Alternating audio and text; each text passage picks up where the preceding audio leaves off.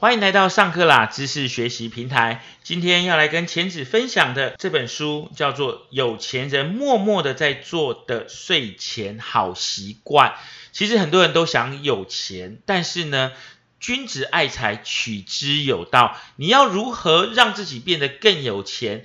有时候学习人家的好习惯也是一种指标哦。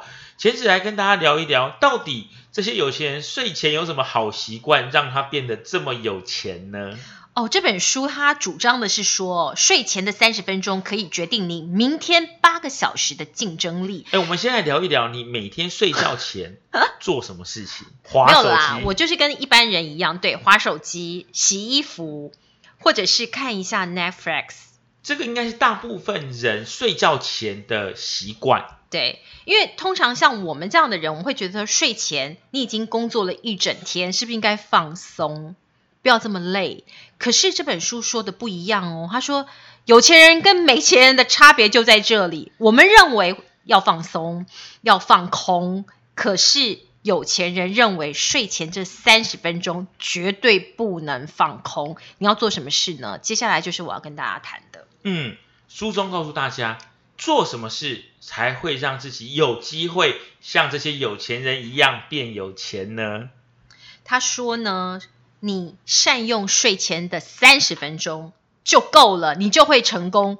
第一个，譬如说你在睡前你要模拟明天的工作流程，譬如说你明天要跟长官报告，你明天有一个会要开，你可能已经写好了你的这个报告书或者是报告，但是你没有模拟过，对不对？你可以在脑子里头好好的来模拟一下，你怎么进办公室，然后你怎么跟你的长官开始你的会议。这其实就是在你自己内心的小剧场的一个人的会议，并且你可以趁这个时候反省检讨，哪个地方还要再加强，哪个地方可以激励，明天保证你的工作流程非常顺，那你就比别人多一个机会啦，对不对？然后另外还有有钱人会在睡前做什么呢？用睡前的时间来学习，譬如说你想要学英文。譬如说，你想要学日文，你要学韩文，你在睡前听上课啦，这样的一个学习平台，没有错。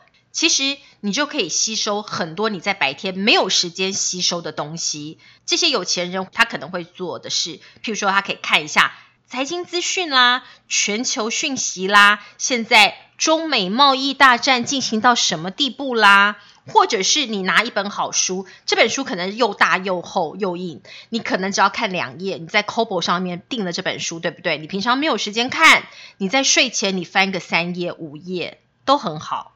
嗯，所以呢，透过睡前的一些好习惯，可以让自己在隔天。的工作上面有更加得心应手的一个态度，还有更加得心应手的一个状态哦。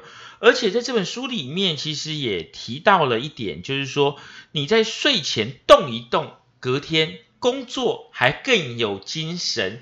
比较纳闷的是，睡前不是要保持轻松吗？你这样动一动，会不会反而太兴奋，睡不着了？其实作者他这个书里面主张哦，他说不会，当然不是叫你做一些高强度的运动啊，什么重力训练啦、攀岩呐，当然不是。他希望你做的是放松的运动，譬如说简单的皮拉提斯啦，或者是搭配穴位来按摩，让你放松，把一些紧张不安给赶走。其实最重要的就是好的睡眠，你这个睡眠品质要好，你隔天才会有精神。而且，如果你睡不好，其实对健康来说是一个很大的杀手。大家知道，你没有了健康，你一切都是零。嗯，所以他主张是睡前，你也可以不要这么烧脑的去看这些书，或是做很多太深奥的计划。可是至少你可以做一些小运动，或是轻度的运动。在这本书里面，还有提到了一个名词，叫做“生命水质”哦。到底什么是生命水质啊？作者认为，如果你下班之后毫无节制的看电视，做一个沙发 potato，坐在那儿，瘫在那儿，像一滩烂泥一样，然后或者是进行无谓的交际应酬，朋友揪你就去喝酒，朋友揪你就去唱 KTV。他说这些都是生命水质，因为这些无谓的应酬啊，或者是看电视啦、划手机啦，就会吸光你最宝贵的生命，甚至是本来你可以拿来做充分休息的时间，也都会被吸光光。所以呢，有钱人是绝对不会让这些生命水质吸光他的能量的。所以，日本经营之神松下幸之助先生他就曾经讲过，想知道一个人会有什么样的成就，可以看他晚上的时间在做什么。如果能够善用晚上七点到十点的人，他的成就将比别人高出两倍。而且呢，书里面也提到，思考是一种习惯，学习是一种习惯，放弃更是一种习惯，拖延也是一种习惯。偏偏好习惯都是从不习惯所开始的，像是没有习惯运动的人，一开始甚至要强迫自己，久而久之才会发现运动的乐趣。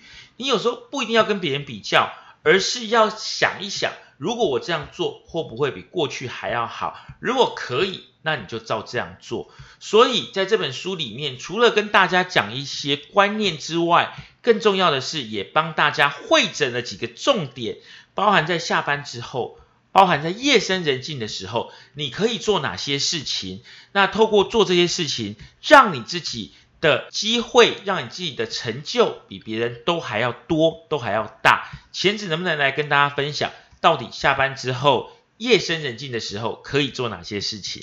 其实我觉得有时候在下班、夜深人静的时候，你可以真的把思绪沉淀下来，好好的想。这一天你到底做了什么？